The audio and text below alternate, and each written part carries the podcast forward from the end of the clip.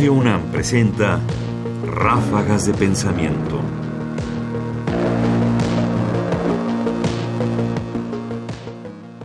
Mafalda como personaje. En una entrevista con Joaquín Soler Serrano, en agosto de 1977, Quino decía esto de Mafalda. Escuchemos. Mafalda vive con sus padres en un departamento ni rico ni pobre, de un barrio ni rico ni pobre en la ciudad de Buenos Aires. Mafalda tiene libros de cuentos, una radio para escuchar a los Beatles y los noticiarios, un globo terráqueo que la preocupa mucho, una tortuga a la que lleva a pasear atada de un hilo como si fuera un perro. Es una niña como otra cualquiera que odia la sopa y las injusticias. Ahí tenemos descrita a Mafalda.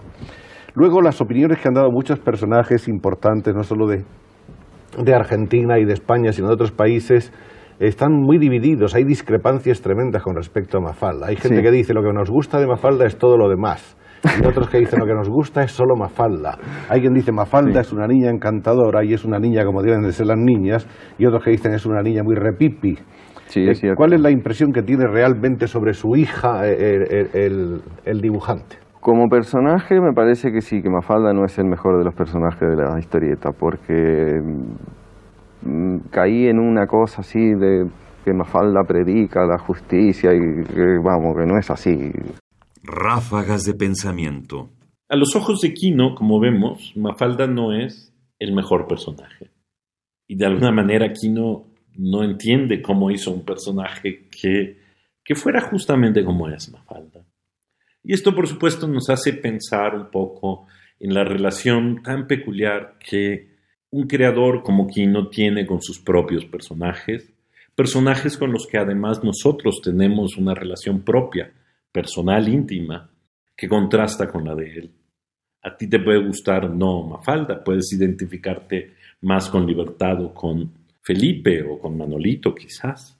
Y sin embargo, esa puede no ser la relación que Kino tenía con ellos. A fin de cuentas, lo maravilloso del mundo de la creación es precisamente como rebasa el horizonte de lo propio y se vuelve de nadie. Y así el creador tiene una relación con sus personajes como nosotros tenemos otra.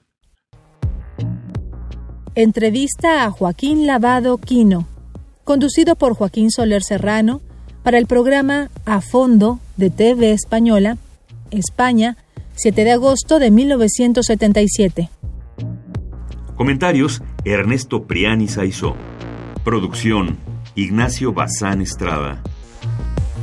Más información en la página ernestopriani.com. Busca el podcast en www.radiopodcast.unam.mx diagonal podcast.